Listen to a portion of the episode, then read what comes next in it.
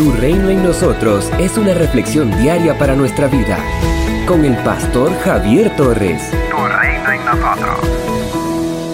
Cuando ayunéis, no seáis austeros como los hipócritas, porque ellos demudan sus rostros para mostrar a los hombres que ayunan. De cierto os digo que ya tienen su recompensa. Mateo capítulo 6, versículo 16. La práctica del ayuno, o sea, abstenerse de alimentos por motivos espirituales, ya era conocida en los tiempos del Antiguo Testamento. El día de expiación se estableció como día de ayuno obligatorio. La escritura dice, y esto tendréis por estatuto perpetuo. En el mes séptimo, a los diez días del mes, afligiréis vuestras almas, y ninguna obra haréis, ni el natural ni el extranjero que mora entre vosotros, porque en este día se hará expiación por vosotros, y seréis limpios de todos vuestros pecados delante de Jehová. Día de reposo es para vosotros, y afligiréis vuestras almas. Es estatuto perpetuo. Levíticos capítulo 16, versículos 29 al 31. Habían ayunos privados y también ayunos comunitarios o congregacional. Se ayunaba como muestra de dolor ante la muerte de un ser querido, ante un peligro nacional. El pueblo ayunaba para suplicar ayuda a Dios. Por ejemplo, el rey Josafat proclamó un ayuno debido al peligro que se cernía sobre el pueblo. También se nos dice que Daniel ayunó esperando recibir respuesta de Dios en cuanto al cumplimiento de la profecía de Jeremías. En el Nuevo Testamento encontramos a Jesús ayunando antes de iniciar su ministerio público.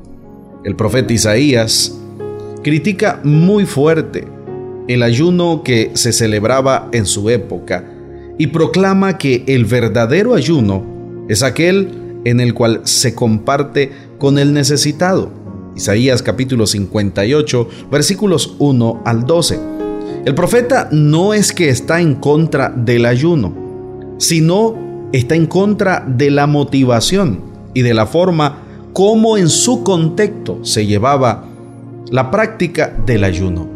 Digo esto porque algunas personas podrían decir, bueno, no estoy de acuerdo con el ayuno y muestre este argumento bíblico para sustentar su falta de esta práctica. Jesús no condena la práctica del ayuno, sino el propósito con el cual se realizaba. Según el Señor, los hipócritas ayunaban para llamar la atención de la gente, de tal modo que los elogiaran, que los felicitaran por su extraordinaria piedad.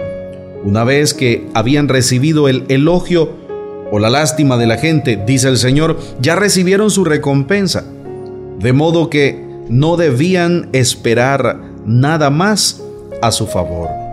El Maestro, nuestro Señor Jesús, enseña a sus discípulos a ayunar en forma correcta, no para agradar a la gente, sino para agradar a Dios. En vez de hacer un gesto de lástima, el maestro dice, deben lavarse la cara, perfumarse los cabellos.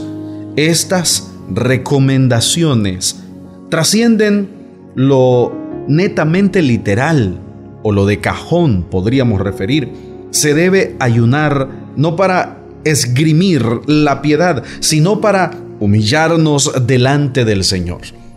Todos debemos ayunar, todos debemos humillarnos. El ayuno nunca puede ser un medio para jactarnos de nuestra piedad o de nuestra espiritualidad, ni para presionar a Dios a hacer lo que queremos que Él haga. Ayunamos para expresar nuestro sometimiento.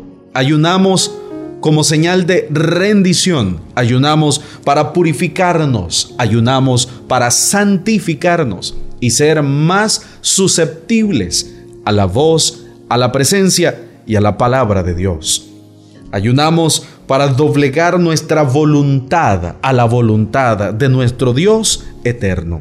El ayuno, igual que la oración, igual que la lectura bíblica, debe practicarse como un acto de sincera adoración a Dios, no para que la gente nos reconozca como súper espirituales, ni para presionar al Señor.